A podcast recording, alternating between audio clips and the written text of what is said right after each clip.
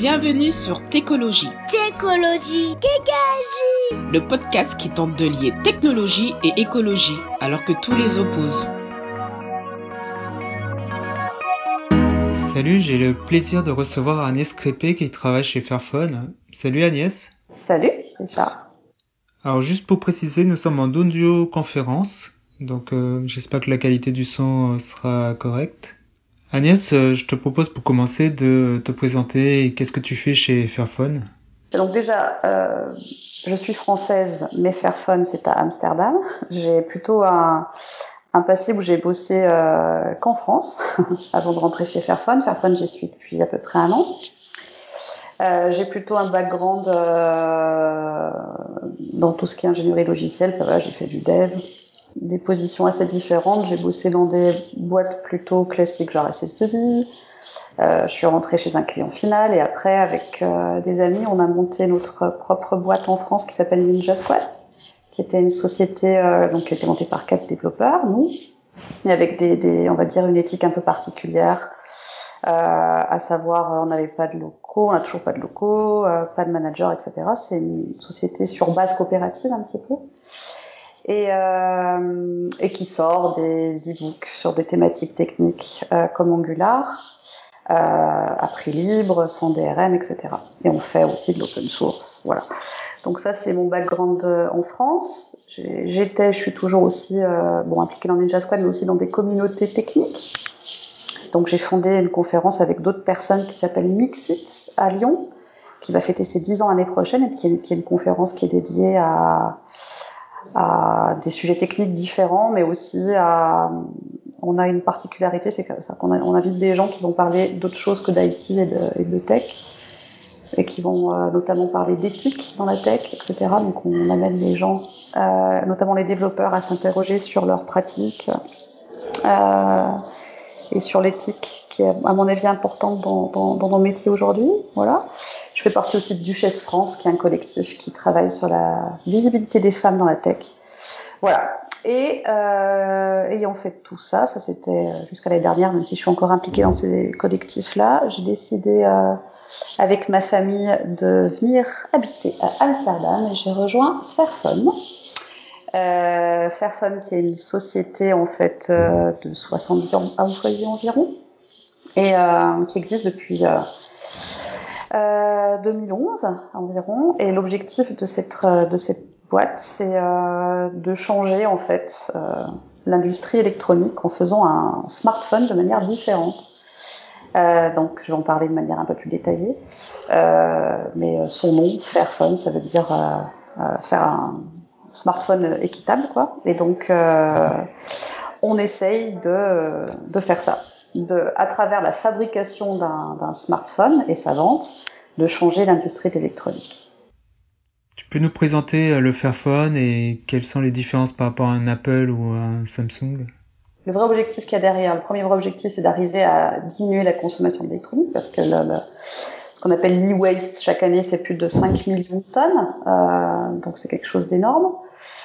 Faut savoir que euh, y a qu'une toute petite qu'un tout petit pourcent de cette euh, tonne de, de, déchets électroniques euh, qui sont recyclables et que la plupart de ces déchets-là, ça finit dans des dans des dans des pays qui sont pas les nôtres, ça finit souvent en Afrique, etc. Donc euh, l'objectif, c'est de diminuer cette, cette consommation d'électronique, quoi. Donc c'est de faire du coup un téléphone qui est, qui est durable c'est-à-dire de faire un téléphone qui va pas être obsolète au bout d'un an ou deux. Donc sur cette partie-là, sur cet objectif de durabilité, qu'est-ce qu'on fait? On fabrique un téléphone qui est déjà modulaire au niveau hardware. Donc si je te prends euh, l'exemple du Fairphone 2, euh, tu peux euh, changer différents modules, tu peux changer l'écran, tu peux changer évidemment la batterie, mais également tu peux changer des choses qui sont aussi cassables, comme le, le vibreur, la partie microphone, etc., les caméras, voilà. Et tu peux le changer sans être un gros geek, quoi. Alors n'importe qui peut euh, soit le changer sans outil particulier comme un tournevis, soit avec un tournevis complètement standard. Tu peux euh, changer ces parties-là. Il faut savoir que si tu arrives déjà à changer euh, facilement de batterie ou, ou d'écran, euh, ça représente les premières raisons pour lesquelles les gens changent de téléphone. Donc déjà, ça permet aux gens de avec cette modularité hardware en fait, de garder leur téléphone plus longtemps. Et sur euh, la durabilité, et ça c'est quelque chose sur lequel moi je travaille plus aujourd'hui chez Fairphone, on travaille aussi sur la longévité software, la longévité logicielle qui est tout aussi euh, compliquée et dure à faire. Ça m'intéresse, ça consiste en quoi grosso modo? Nous on a un téléphone qui est Android. Hein. Android c'est euh, voilà, un OS assez répandu dans le monde des, des, des smartphones.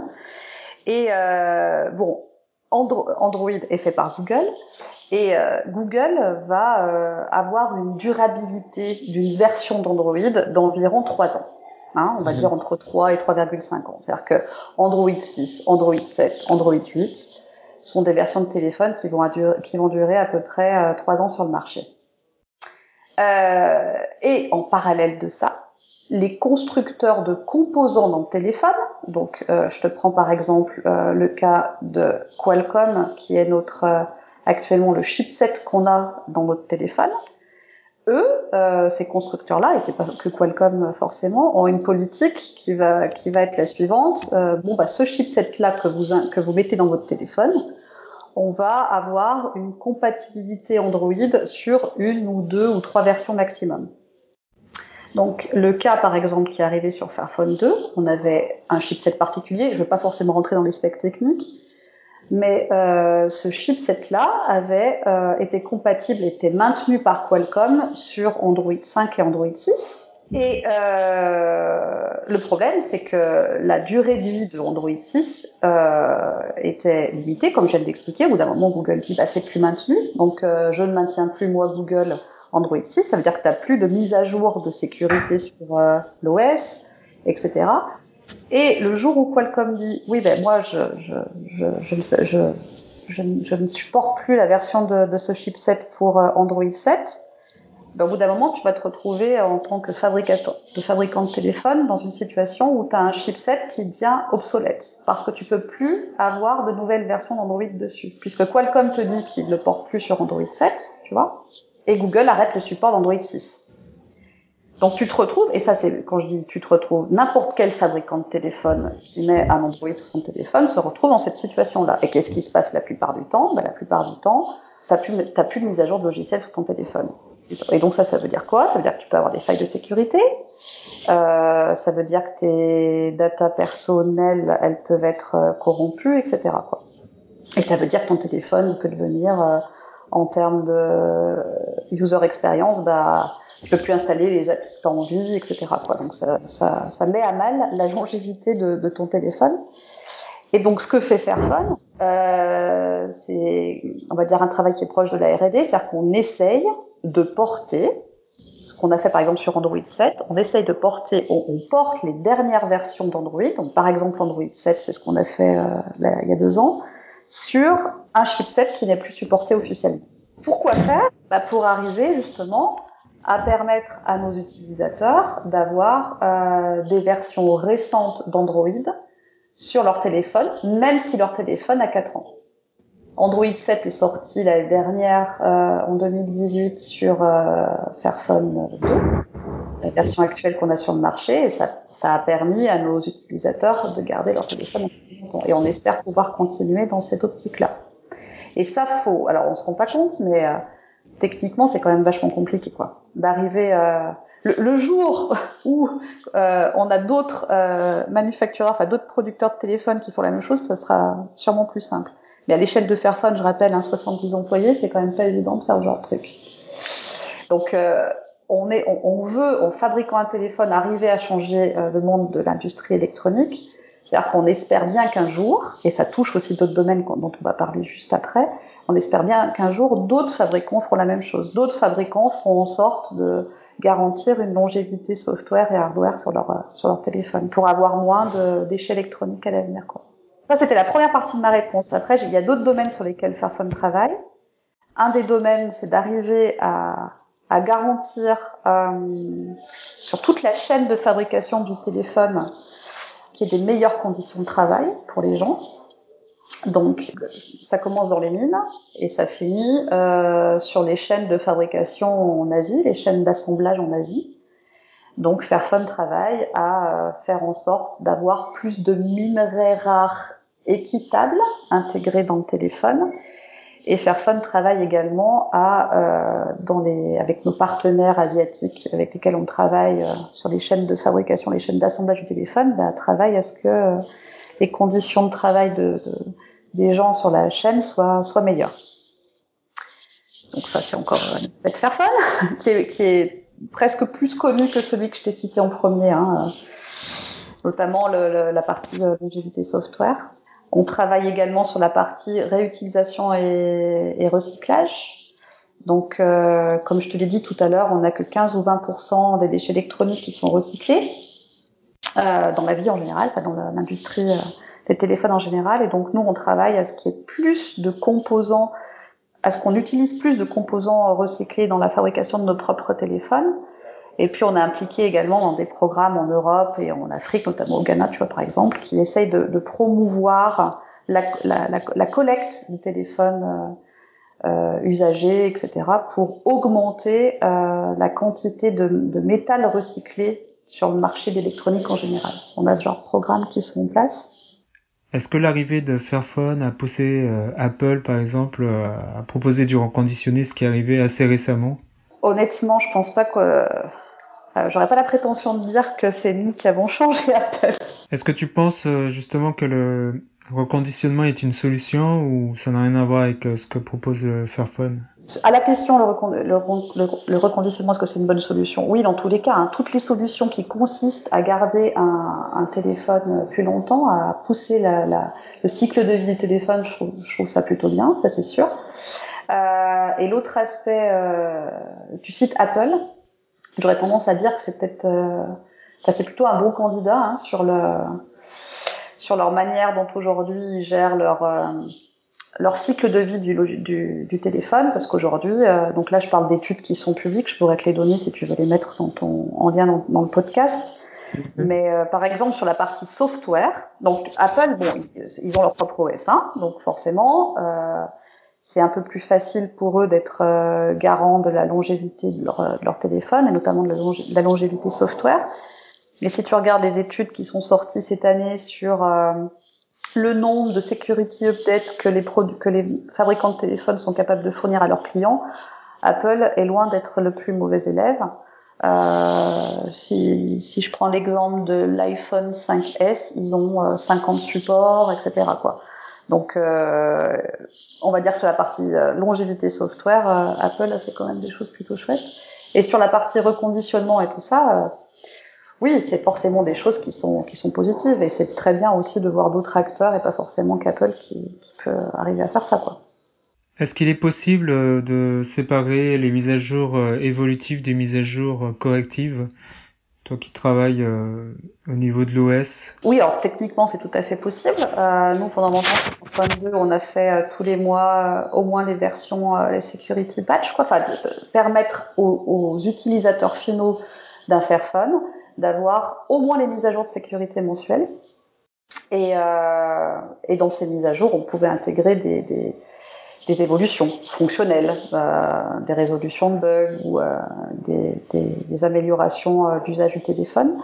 Ce qui est sûr, c'est que l'avantage de pouvoir séparer les deux, ce qui techniquement est possible, bah, te permet d'avoir au moins très régulièrement tes mises à jour de sécurité, qui devraient être eh ben, la priorité pour plein de fabricants de téléphones. Parce que voilà, si t'as pas tes mises à jour de sécurité régulièrement sur ton téléphone, eh ben, tes datas, elles peuvent être mises à mal. Et donc, euh, qu'est-ce que c'est qu'une mise à jour sécurité? C'est à la fois euh, des mises à jour euh, de ton, euh, de, de, de, la partie pour un téléphone Android par exemple, de la partie euh, framework Android lui-même.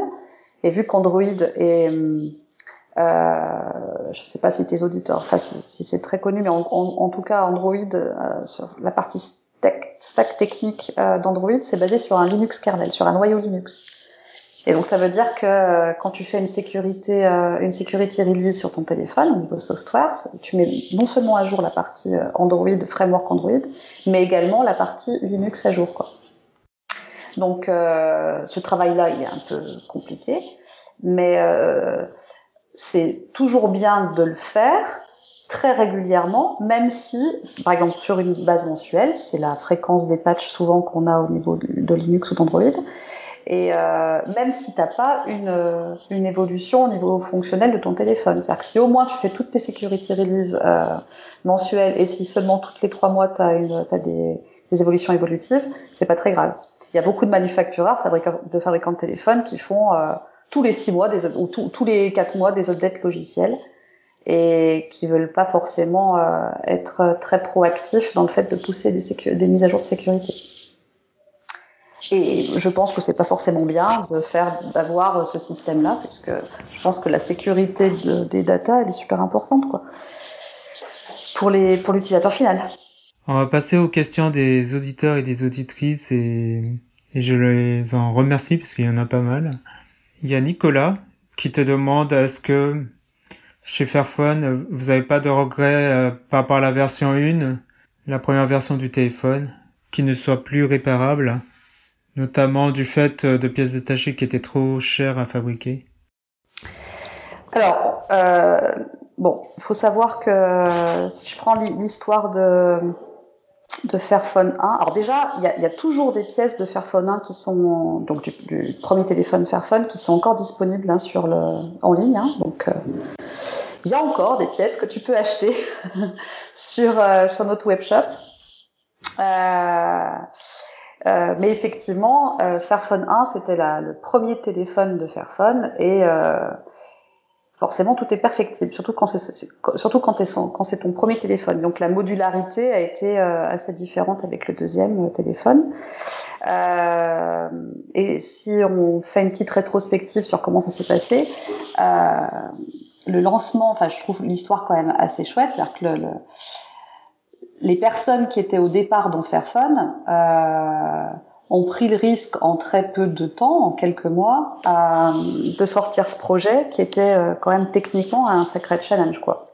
D'arriver à avoir euh, un téléphone euh, qui soit en partie réparable, etc. Donc ils sont, ils ont quand même délivré ce premier téléphone.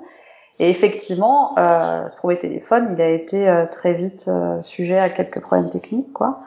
Donc moi, je parlerai pas forcément. En plus, je vais pas parler forcément pour les gens qui étaient, qui ont fait Fairphone 1. Moi, j'étais pas hein, dans l'équipe de Fairphone 1, donc je vais pas parler à leur place. Mais euh, en tant que, on va dire simple euh, personne lambda, euh, j'aurais pas tendance à dire que ce soit des regrets, quoi. C'est-à-dire que je trouve ça plutôt chouette que euh, une équipe de peu de personnes, il n'y avait pas 70 personnes à l'époque, hein, se lance quand même dans un projet aussi compliqué que la fabrication d'un téléphone éthique, quoi. Euh, après, toutes les pièces n'ont pas été disponibles sur le long terme comme ça avait été envisagé, etc. Mais il y a toujours, euh, il y a toujours des pièces disponibles. Il y a les speakers, euh, il y a le, mécanisme de vibration qui est disponible. Il y a, des câbles qui sont disponibles pour faire Fauna encore, les boutons de volume. Enfin, il y a encore plein de trucs disponibles. Pour abonder dans ton sens, j'ai lu un avis d'un possesseur d'un Fairphone 1 qui disait que dès le départ, euh, il acceptait le risque, euh, il acceptait le fait de rejoindre cette aventure-là, et euh, que potentiellement il pouvait y avoir un risque d'approvisionnement en, certains composants, mais il acceptait, voilà. Et au final, bon, ça a duré quand même cinq ans. Voilà, d'arriver à se dire, il y a quelques années de ça, 2011, voilà, on va quand même lancer un téléphone sur le marché alors que l'industrie électronique était déjà quand même bien en place en voulant vraiment tout changer, euh, voilà, modularité, etc. arriver à avoir euh, une supply chain qui soit un peu plus fair, etc. Je trouve ça quand même assez euh, assez chouette, quoi. Voilà. Mmh. Effectivement, il y a toujours eu cette volonté de transparence chez Fairphone, c'est-à-dire que je pense qu'il n'y a jamais eu de discours genre on vous sort le meilleur téléphone technique du marché qui va être absolument génial pendant des années. Il y a toujours eu cette volonté de transparence sur la, sur la manière dont les produits sont créés et sur les problèmes techniques qu'on peut avoir, quoi. Pas mal de personnes euh, disent que les Fairphones sont, vraiment trop chers par rapport à ce que ça propose. Euh, Qu'est-ce que tu dirais face à ces critiques? euh, après, euh, ouais, c'est sûr que par rapport à d'autres marques, on est plus cher, mais après, genre, si, si on est plus cher à, à l'achat, quoi. Mais si tu parles longévité logicielle, si, si euh, en tant qu'utilisateur final, tu es OK pour garder pour partir avec nous dans, dans l'histoire, quoi, et de garder ton téléphone 6, 7, 5, 6 ans, 7 ans, euh, bah, l'enjeu il devient complètement différent et le prix euh, il suit. C'est-à-dire que si tu es capable de, de, de changer euh, ta batterie pour 20 euh, euros au bout de 18 mois d'utilisation, et que t'es pas obligé de changer euh, tout ton téléphone, bah forcément t'es gagnant quoi, même au niveau du prix. Ça c'est la première réponse que je pourrais te donner, la partie longévité du téléphone. Tu es capable de maintenir euh, ton téléphone, euh, si tu casses ton écran, tu peux le changer facilement, etc. Donc t'es censé le durer plus longtemps, le garder plus longtemps. Et le deuxième aspect, c'est bah oui, si, si on doit, si si on est transparent sur le fait de dire que oui, on essaye de changer l'industrie électronique, on, essaye de changer la manière dont les minerais rares sont extraits, la manière dont, le téléphone est assemblé en Asie, etc. Bah, on veut que les conditions de travail soient mieux respectées non, chez tous les travailleurs qui sont dans cette supply chain. Bah forcément, ça a un prix. Et ça, c'est vrai pour euh, euh, la nourriture. Euh, quand tu achètes du café équitable, il est forcément un peu plus cher. voilà. Donc forcément, cet aspect-là a un prix. Et euh, comment vérifiez-vous euh, que vos prestataires, euh, vos fournisseurs veillent aux bonnes conditions de travail et que les, les ouvriers, les personnes qui travaillent de, sur la chaîne soient payés de façon équitable?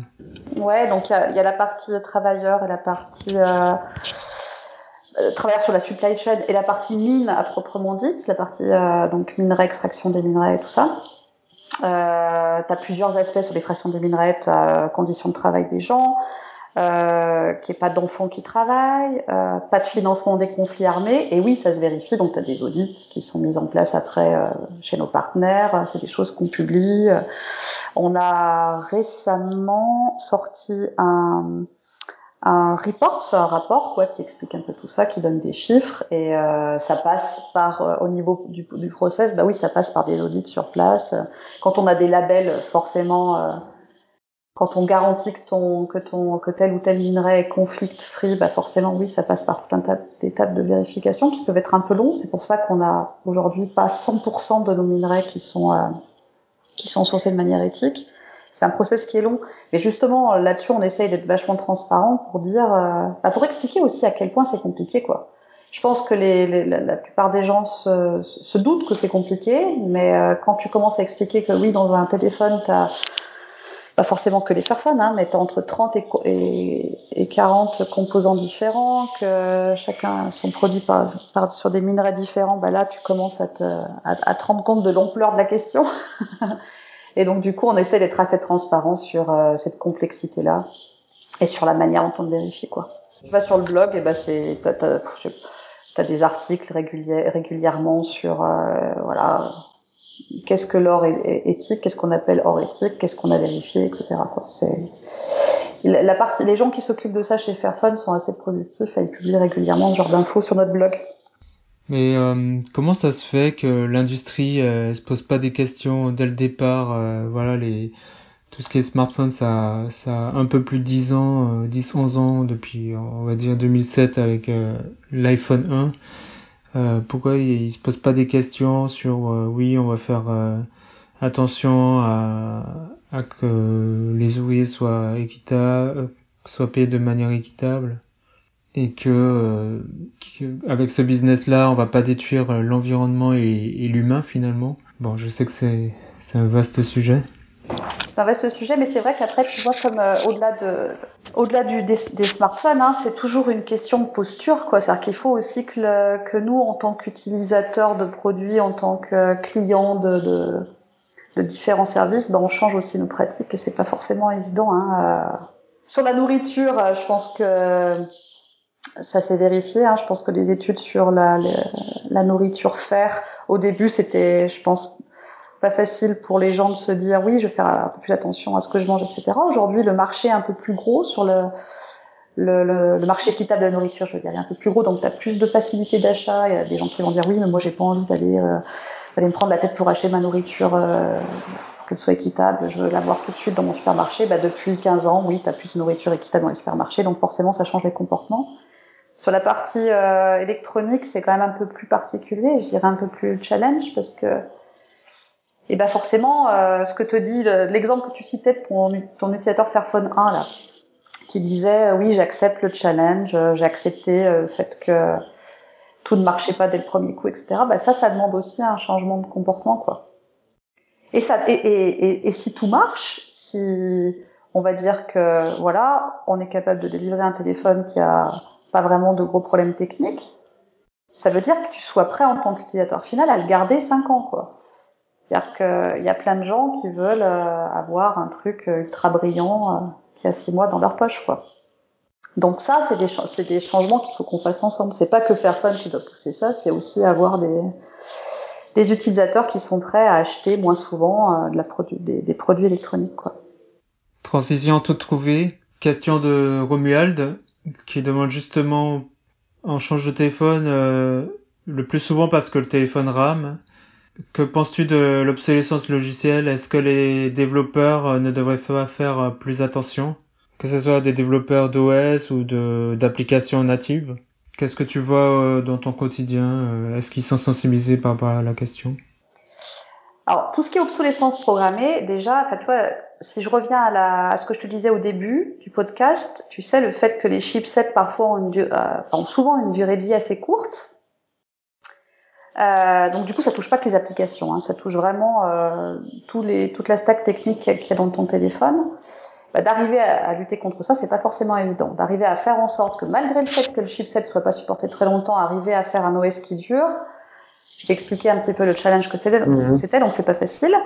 Euh, plus précisément sur les applications, par exemple sur les applications Facebook, Twitter. Je vais te répondre à la question sans parler de. Fairphone parce que du coup nous on développe pas forcément beaucoup d'applications nous-mêmes. Tu vois, on est vraiment plutôt sur le téléphone en lui-même et l'OS qui est dessus. Ça peut changer à l'avenir, mais c'est vrai qu'aujourd'hui, on n'a pas toute une stack d'appli, euh, etc.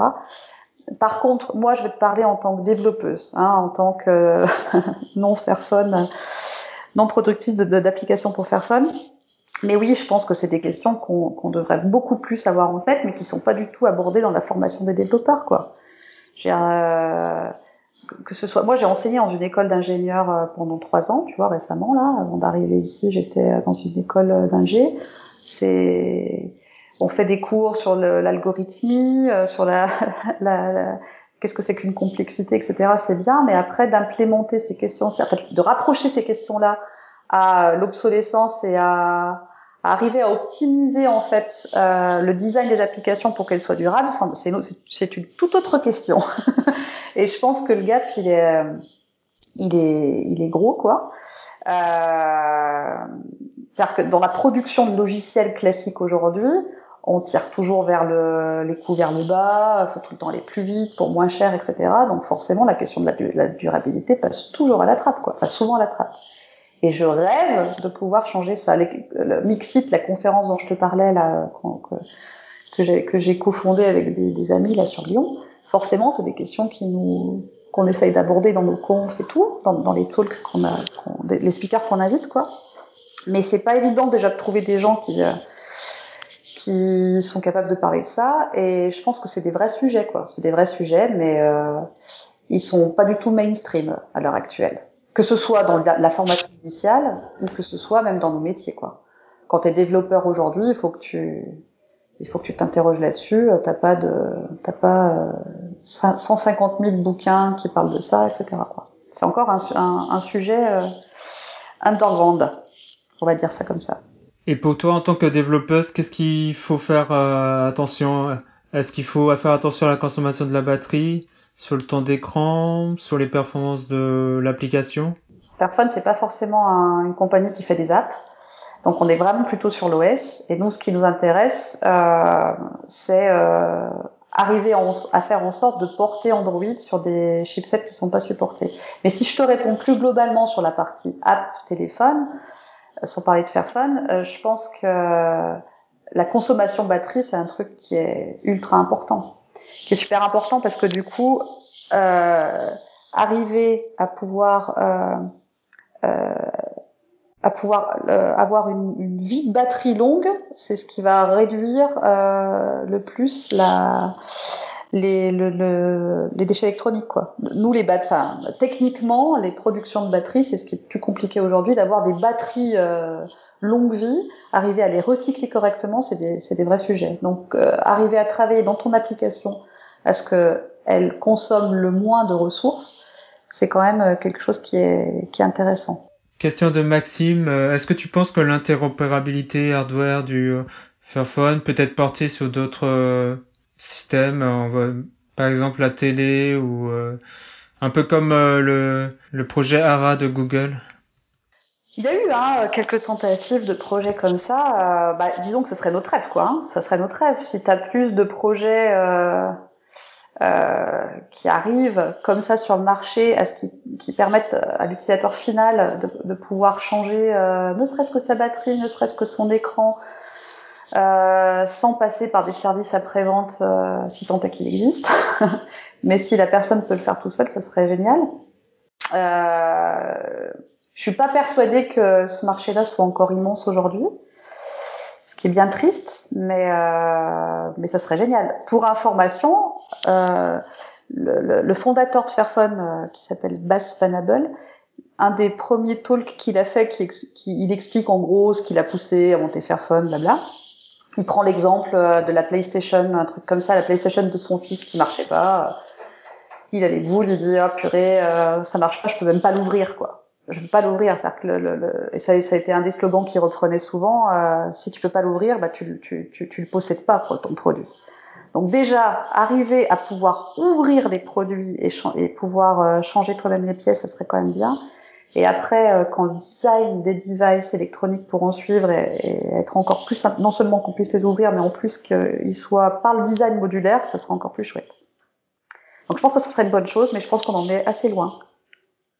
Question de Ligia qui possède un Fairphone qui demande est-ce que tu en sais un peu plus sur le problème du bottom module euh, qui contient le micro et qui tomberait euh, assez souvent en panne?